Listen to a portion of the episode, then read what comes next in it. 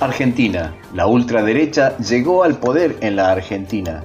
En democracia el electorado habló. Pasadas las 20 horas de Argentina, el candidato de Unión por la Patria, Sergio Massa, decía, me he comunicado con Javier Milei para felicitarlo porque es el presidente para los próximos cuatro años. Desde mañana la responsabilidad de transmitirle certezas a los argentinos y argentinas es del nuevo presidente.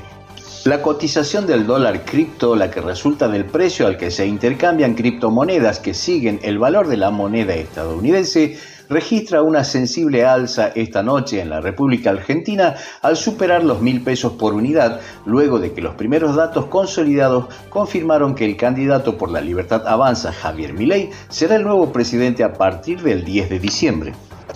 A través de un posteo en la red social X, ex Twitter, Elon Musk celebró el triunfo de Javier Milei en la segunda vuelta electoral en la Argentina. La prosperidad está por delante para la Argentina, es lo que escribió el magnate estadounidense.